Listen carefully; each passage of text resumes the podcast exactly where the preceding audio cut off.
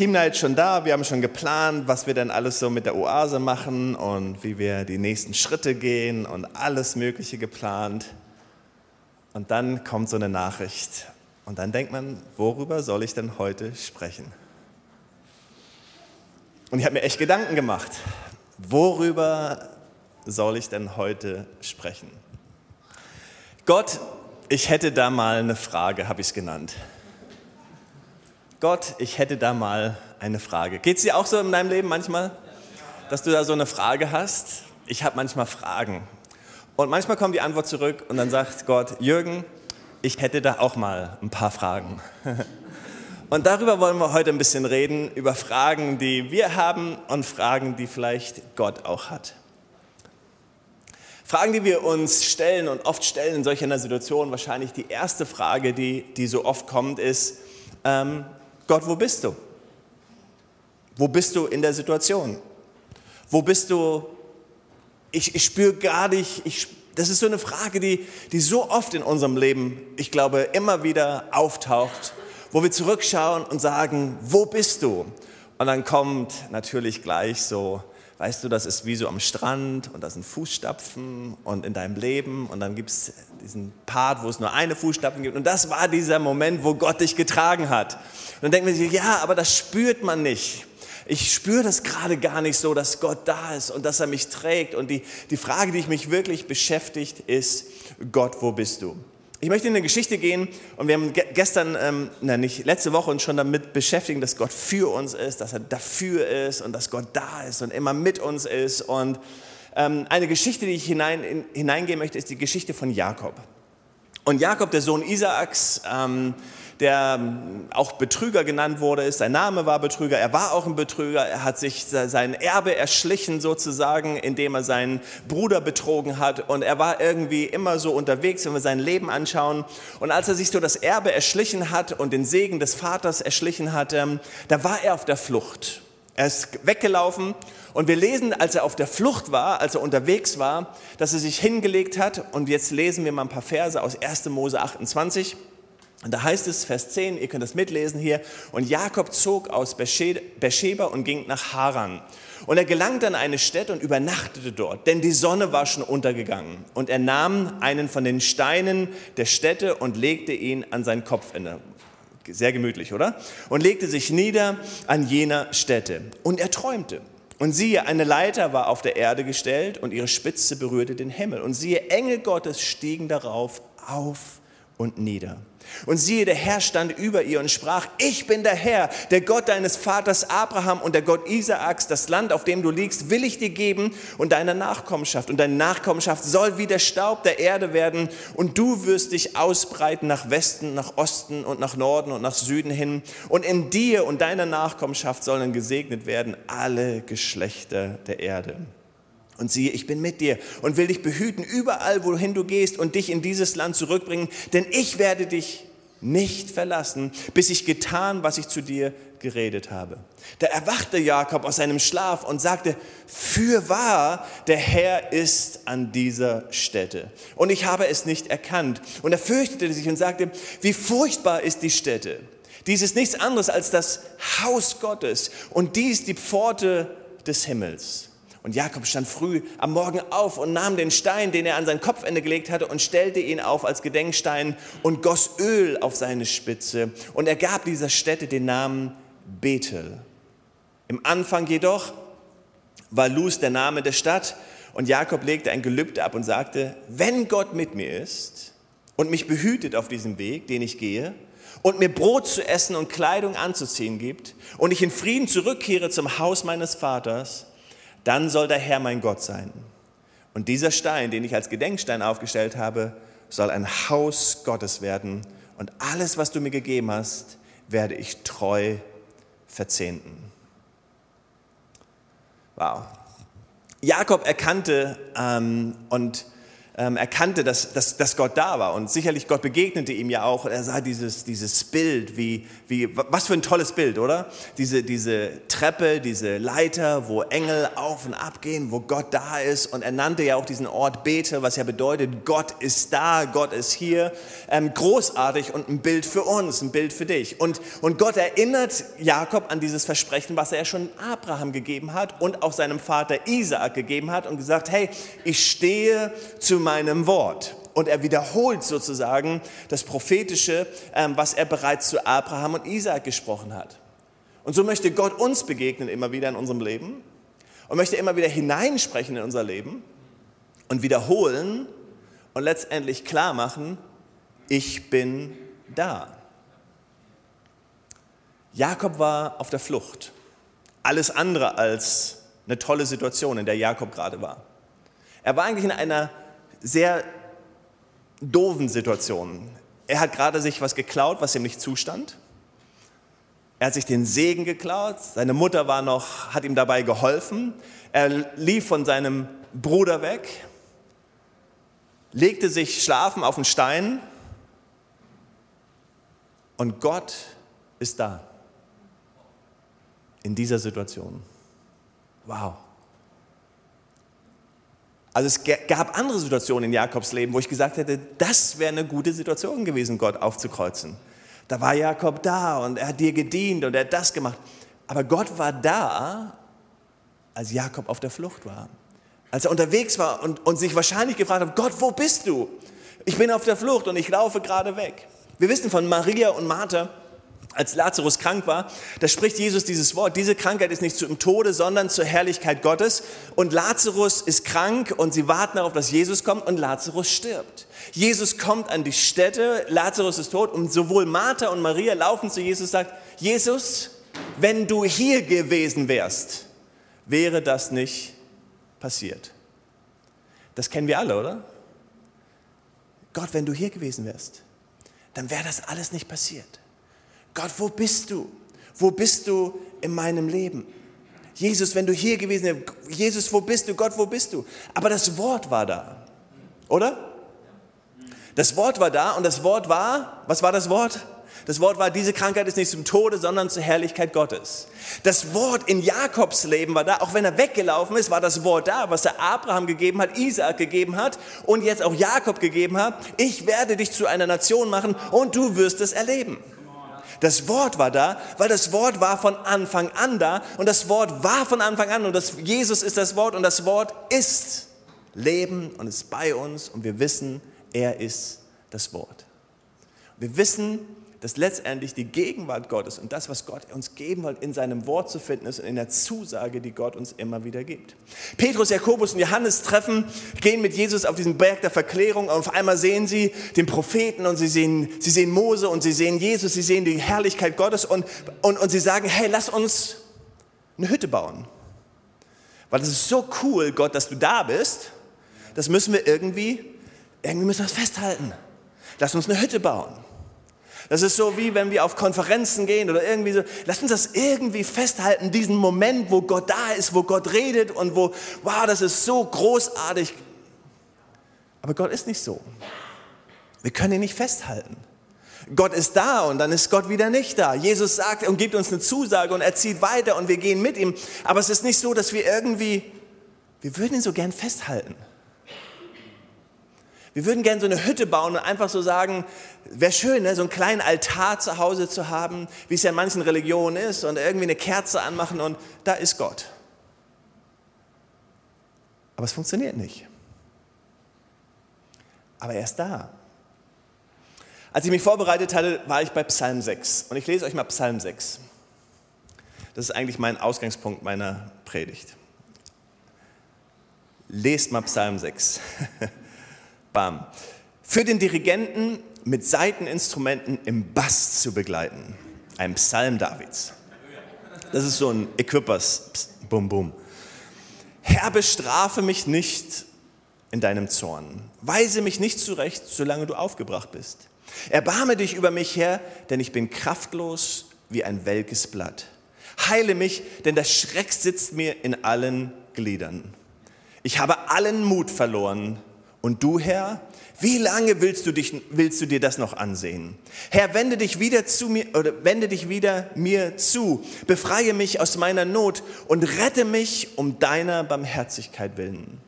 Denn bei den Verstorbenen gibt es keinen Gedanken mehr an dich. Wer sollte dich im Totenreich noch preisen? Ich bin erschöpft vom vielen Seufzen. Die ganze Nacht hindurch fließen meine Tränen. Mein, Be mein Bett ist davon schon durchnässt. Meine Augen sind vor Kummer schwach geworden. Gealtert sind sie, weil ich zusehen muss, wie meine Feinde mich bedrängen. Geh weg von mir, ihr Verbrecher, denn der Herr hat mein Weinen gehört. Mein Flehen hat der Herr vernommen. Ja, der Herr nimmt mein Gebet an. Alle meine Feinde werden Hohn und Spott ernten. Sie werden sich plötzlich zurückziehen müssen, beladen mit Schmach und Schande. Wenn wir das so lesen, den Psalm Davids, dann denken wir, wow, was muss er doch erlebt haben? Man weiß nicht genau, wann er den Psalm geschrieben hat. Ähm, man kann das nicht so, gibt da verschiedene Auslegungen. Aber wir wissen auf jeden Fall, dass er etwas erlebt hat, was sehr schwierig und sehr herausfordernd war. Und irgendwo kam dann der Gedanke in, in Davids Leben, Herr, bestrafe mich nicht. Herr, erbarme dich. Das er, er geht zu Gott und, und, und er fragt, hey, irgendwo ist dieses, dieser Gedanke, den David sofort hat, hey, ich erlebe das alles, Gott, weil du mich bestrafen möchtest. Hast du den Gedanken schon mal gehabt, wenn irgendwas Schlimmes in deinem Leben passiert ist? Gott, warum bestrafst du mich gerade? Warum passiert das? Was habe ich verkehrt gemacht? Warum passiert mir das jetzt, Gott? Warum lässt du das zu? Er spricht über Strafe. Er spricht über Fragen in seinem Leben und er spricht darüber, dass diese oder diese Dinge, die in seinem Leben passiert, wahrscheinlich diese Entscheidung hervorgebracht haben oder diese Reaktion hervorgebracht hat. Und er versteht Gott nicht. Und er fragt letztendlich dieselbe Frage, die wir uns alle stellen oft. Gott, wo bist du? Gott, warum lässt du das zu? Hab Erbarmen mit mir. Und wie fast alle Psalmen von David ist, irgendwo kriegt er ja die Kurve und dann sagt er, okay Gott, wende dich, wende dich zu mir. Gott, ich brauche dich. Wenn wir die Frage mal umdrehen, dann stellt Gott uns die gleiche Frage. In 1. Mose 3, Vers 9, als der Mensch im Garten Eden war und gesündigt hat, geht Gott in den Garten und wir lesen in 1. Mose 3, Vers 9, und Gott der Herr rief den Menschen und sprach zu ihm, wo bist du? Wir stellen ja oft die Frage, oder? So Gott, wo bist du? Aber vielleicht stellt Gott uns ja die Frage, wo bist du?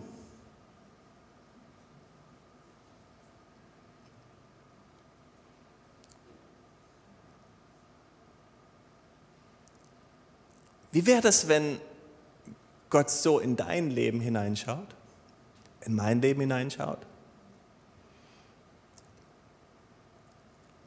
Und sagt er, Jürgen, wo bist du? Wir möchten ja so gern Gott in unser Leben reinholen, oder? Gott, ich habe meinen Plan, ich habe das alles gemacht, wir haben das alles geplant. Gott segne meinen Plan. Gott, ich, wo bist du? Ich habe das alles schon vorbereitet für dich. Ich bin da schon mal in Vorleistung gegangen, so eigentlich, was ich nur noch brauche, ist deine Unterschrift. Ich habe das, alles, hab das alles im Griff, Gott. Ich weiß genau, wie das läuft. Ich, ich weiß, wen ich heirate, wie das läuft, wie das mit der Karriere läuft und so. Ich habe das alles geplant. Gott, wo bist du? Kannst du nicht einfach deine Unterschrift geben? Und dann beten wir, Herr, dein Wille geschehe, wie im Himmel, so auf Erden. Gott, alles, was ich möchte, ist deinen Willen zu tun. Und Gott spricht in das Leben hinein und in unser Leben hinein und sagt, Jürgen, wo bist du?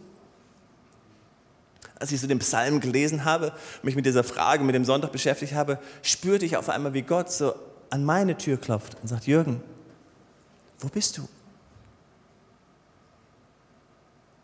Wo bist du? Weil er ist da, wo er immer ist. Er thront. Gott sitzt zu Rechten Gottes, er thront über Himmel und Erde. Alles ist seinen Füßen unterlegt, wie es im Epheserbrief heißt. Hey, er ist der, der regiert und über allem steht. Er ist da, wo er immer ist. Aber wo bin ich? Wo bist du? Und ich spürte auf einmal, wie Gott diese Frage nimmt und in meinem Herzen dreht. Und ich spürte, okay Gott, Das stimmt. Fragen, die er uns stellt vielleicht heute Nachmittag oder Fragen, die wir uns stellen. Wenn wir Antworten bekommen und, und, und Dinge in unserem Leben erleben, die, die, die nicht so passen mit dem, was wir uns so vorgenommen haben, dann, dann weiß nicht, wie es in deinem Leben geht, dann gibt es so verschiedene Arten und Weisen, wie wir reagieren können. Wir können eingeschnappt sein, wir können beleidigt sein. Was gibt es noch so? Wir können uns zurückziehen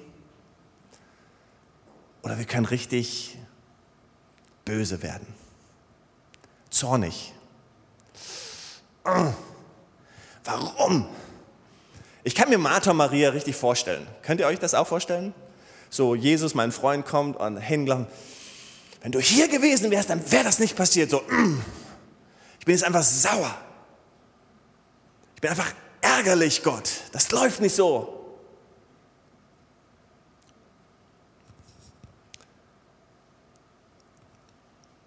Kain und Abel bringen ein Opfer zu Gott.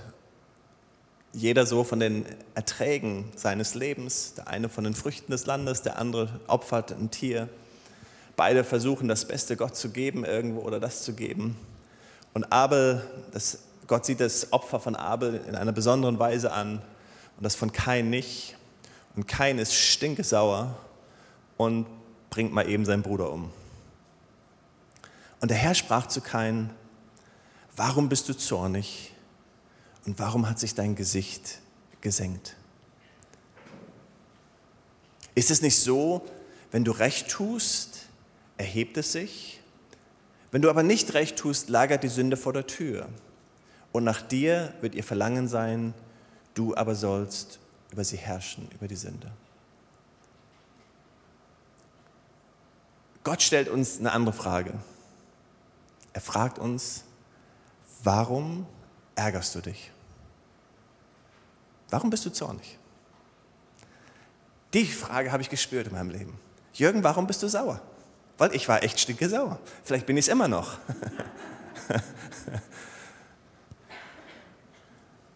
Aber Gott stellt die Frage, Jürgen, warum bist du eigentlich sauer?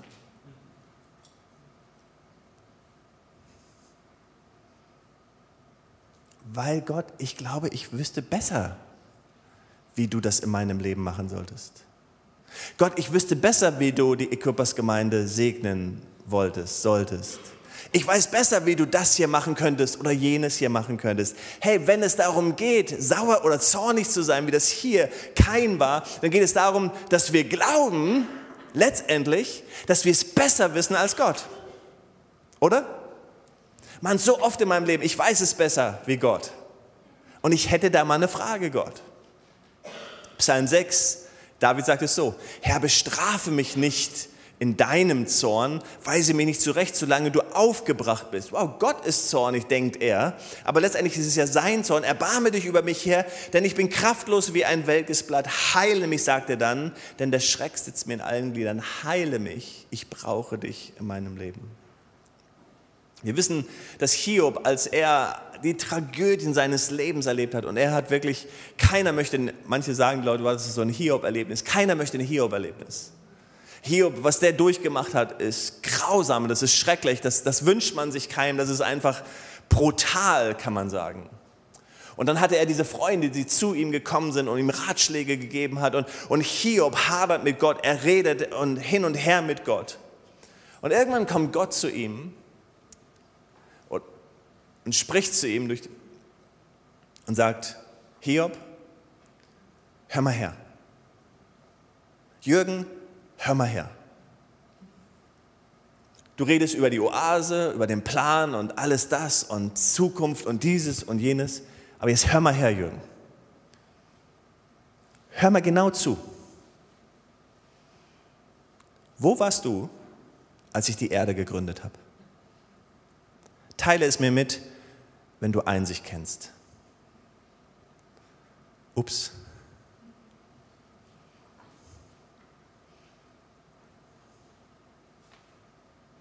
Das ist so brutal, das ist so von oben herab, das ist schon pädagogisch total falsch. Das kann man nicht so machen. So holt man keine Leute ab und mich schon gar nicht. Und Hiob auch nicht. Sag mal, ich bin der, Mann, ich bin der Vater hier im Haus, ich bin der Mann, so, ne, so. Stell keine dummen Fragen, ich habe hier das Sagen. Aber Gott kommt zu Hiob und sagt, hey, ich bin derjenige, der die Erde erschaffen hat. Ich habe alles in meiner Hand. Ich bin derjenige, dem du vertrauen kannst. Man kann das so sehen von oben herab, aber man kann das auch sehr liebevoll sehen.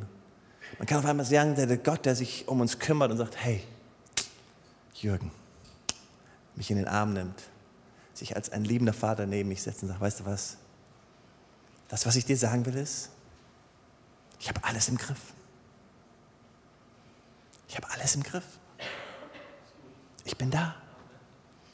Wo warst du, als ich die Erde gegründet habe? Hey, und du wirst irgendwann weg sein und, und die Welt wird weitergehen. Du bist nur so, aber ich habe alles im Griff. Ich bin Gott. Ich bin der, der über allem steht. Kann ich dir heute sagen, kann ich dir das zurufen? Hey, warum bist du zornig? Warum stellst du Fragen? Hey, Gott hat alles im Griff. Nicht, dass wir nicht nach seinem Willen suchen dürfen und uns da aufmachen dürfen, dafür beten dürfen. All diese Dinge, die wollen wir tun. Aber auf der anderen Seite dürfen wir uns entspannen und sagen, hey Gott, du hast alles im Griff. Wow, Gott, du bist der, der auf dem Thron sitzt. Manchmal denken wir so, was ist los im Himmel? Gibt es einen Aufstand oben? Irgendwie, hier ist Chaos unten. Da oben muss es irgendwie ein Problem geben. Aber da oben gibt es kein Problem. Gott kommt zu Jürgen, nimmt ihn in den Arm und sagt, hey Jürgen, wo warst du, als ich die Erde gegründet habe? Warum bist du zornig? In Jeremia 29, Vers 11, und wir lesen diesen Vers oft, aber ich, ich, ich liebe es, weil, weil diese Gedanken Gottes so in unser Leben kommen. Komm mal, Gott kennt unsere, oder sagt, ich kenne ja die Gedanken, die ich über euch denke, spricht der Herr. Gedanken des Friedens, nicht zum Unheil, um euch Zukunft und Hoffnung zu gewähren. Hey, Gott, ist, Gott steht fest. Gott ist der Gedanke des Friedens. Er ist der Gedanke, er ist, er ist, der, er ist der Gott der Zukunft. Wenn wir zu ihm kommen, dann nimmt er uns in den Arm und sagt, hey, ich habe alles im Griff, aber Zukunft und Hoffnung. Das Ende der Geschichte ist geschrieben. Wie ist das Ende? Das Ende ist, der Herr kommt und seine Gemeinde wird bereit sein perfekt vorbereitet für diesen großartigen Tag, wenn wir das Hochzeitsfest feiern. Gott hat alles im Griff. Gott wird seine Geschichte schreiben. Die Frage ist, Herr, dein Wille geschehe in unser Leben, Gott. Ich will nicht zornig sein, sondern Gott, ich will deinen Willen suchen. Psalm 139, und auch das zitiere ich oft, aber ich, ich liebe diese Gedanken, die in diesem Psalm einfach stehen. Denn du bildest in meine Meeren, du wobst mich in meiner Mutterleib. Ich preise dich darüber, dass ich auf erstaunliche, ausgezeichnete Weise gemacht bin. Wunderbar sind deine Werke und meine Seele erkennt es wohl. Nicht verborgen war mein Gebein vor dir, als ich gemacht wurde, im Verborgenen gewoben in den Tiefen der Erde. Meine Urform sah in deine Augen und dein Buch waren sie alle eingeschrieben, die Tage, die gebildet wurden, als noch keiner von ihnen da war dieser großartige Gott, der über jeden von uns diese großartigen Gedanken hat und sie in seinem Buch schreibt. Hey, komm mal, wo warst du, als Gott die Erde gegründet hat? Wo warst du, als er dein Buch geschrieben hat? Er hat dieses Buch, wo war ich, als er das Buch von der Küppers geschrieben hat? Gott hat diese Gedanken. Und dann beschäftigt sich hier mein letzter Gedanke für heute, dann beschäftigt sich ähm, David ja mit dieser Frage, oh, ich habe irgendwas verkehrt gemacht. Gott straft mich. Gott sei milde, sagt er, sei milde. Und wir wissen, klar, Altes Testament, er, er kannte jetzt noch nicht ähm, das, was wir kennen. Und er hat den, den Jesus, den Heiland in dieser Weise nicht kennengelernt, auch wenn er Gott ähm, getroffen hat und ihm begegnet ist. Aber David beschäftigt sich mit der Frage, was habe ich falsch gemacht? Gott, verurteilst du mich? So oft beschäftigen wir uns mit dem Gedanken und so oft beschäftigst du dich mit dem Gedanken, wenn du ganz ehrlich bist. Gott, was ist in meinem Leben, dass das passiert in meinem Was habe ich verkehrt gemacht? Warum verurteilst du mich? Was ist das? Was, warum, warum geht das nicht anders? Warum funktioniert das nicht anders? Wo sind die, die dich verurteilen? fragt Jesus die Frau, die zu ihm gebracht wird, im Ehebruch ertappt wird und nach dem Gesetz her alles Recht dafür da war, sie zu steinigen. jeder, der dort war, hatte das Recht, einen Stein zu nehmen und diesen Stein auf die Frau zu werfen und sie zu steinigen, weil sie in, auf frischer Tat in Sünde ertappt worden ist. Und Jesus sagt zu ihm, wer ohne Sünde ist, der werfe den ersten Stein. Und dann richtet Jesus sich auf und sprach zu der Frau, wo sind sie? Hat dich niemand verurteilt? Und die Frau richtet sich auf und schaut umher. Und was sagt sie? Niemand. Und was sagt Jesus dann? Auch ich verurteile dich nicht. In der Geschichte des verlorenen Sohns beschreibt uns Jesus das Herz des Vaters. Und Jesus erzählt dieses Gleichnis und ich, ich glaube, es ist eines der bedeutsamsten Gleichnisse, die wir überhaupt in der Bibel finden, weil Jesus uns selbst den Vater beschreibt, wie er ihn kennt. Er beschreibt uns, wie sein Vater im Himmel ist. Und er beschreibt uns den Vater als diesen großartigen, liebevollen, barmherzigen, nicht verurteilenden Vater. Der Vater, der den verlorenen Sohn entgegenläuft und ihn in den Arm nimmt und dann sagt, habe ich dir gleich gesagt, das wird nicht gut gehen. Der Vater, der dem Sohn entgegenläuft, in den Arm nimmt und sagt, ich hoffe, du hast gelernt davon. Nein, dieser Vater, der dem Sohn entgegenläuft, ohne Worte, ohne irgendwas, ihn einfach umarmt, willkommen heißt und ihn nicht verurteilt. Das ist Jesus. Es ist Jesus, der uns jemand beschreibt, dich und mich beschreibt, von Gott wegläuft, getrennt von Gott, die Distanz von Gott. Wenn wir zu Gott kommen, beschreibt er uns den Vater, wie er uns begegnet. Und wir nehmen unser irdisches Bild, unsere Erfahrung, die wir mit unserem Chef, mit unseren Eltern, mit unseren Verwandten und mit allem Möglichen haben, was wir sehen. Und wir transportieren dieses Bild, was wir haben, auf den Gott. Und wir denken, wenn ich zu Gott komme, dann liebt Gott mich, aber der wird mich auch ein bisschen verurteilen. Vielleicht lässt er mal ein paar Sachen in meinem Leben zu und dann sagt der Jürgen, das hast du dir auch ein bisschen selber zuzuschreiben. Das ist deine eigene Schuld, hast auch verdient. Ich hoffe, du lernst was daraus und all diese Dinge. Aber Jesus erzählt uns die Geschichte und sagt, versteht Leute, versteht, wie mein Vater ist. Versteht, wie sehr er euch liebt. Und er sagt, hey, egal was in deinem Leben passiert, es hat nichts mit Gott zu tun. Egal was in deinem Leben gerade ist, es hat nichts mit Gott zu tun. Und ich muss mir das immer wieder sagen. Ganz ehrlich, ich muss, wenn ich solche äh, Nachrichten bekomme und wenn alles so schief läuft und, oder sagen nicht schief, aber nicht so läuft, wie Jürgen sich das vorgestellt hat, und Gott zu mir sagt, wo warst du denn, Jürgen, als ich die Erde gegründet habe, muss ich mir sagen, okay Gott, du liebst mich. Das hat nichts, aber auch gar nichts mit dem anderen zu tun. Sondern ich spüre einfach, wie Gott mich in den Arm nimmt. Und das, was ich möchte heute Morgen, nein, heute Nachmittag, was ich möchte, dass wir heute Nachmittag alle spüren, ist, dass Gott uns in den Arm nimmt und fragt, hey, wo sind die, die dich verurteilen?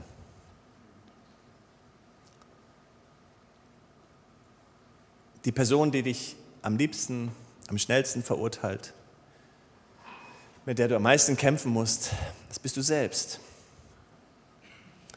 Hier ist die Herausforderung. Wir verurteilen uns, wir stellen uns die Fragen, was haben wir verkehrt gemacht? Wir stellen uns die Fragen, wo haben wir gesündigt? Wir stellen uns die Frage, hey, wie kann ich anderen zeigen, dass es gerade so mit Gott und mir so ist? Ich bin verletzt. Und Jesus sagt indirekt zur Sünderin, vergib dir selbst denn ich habe dir bereits vergeben.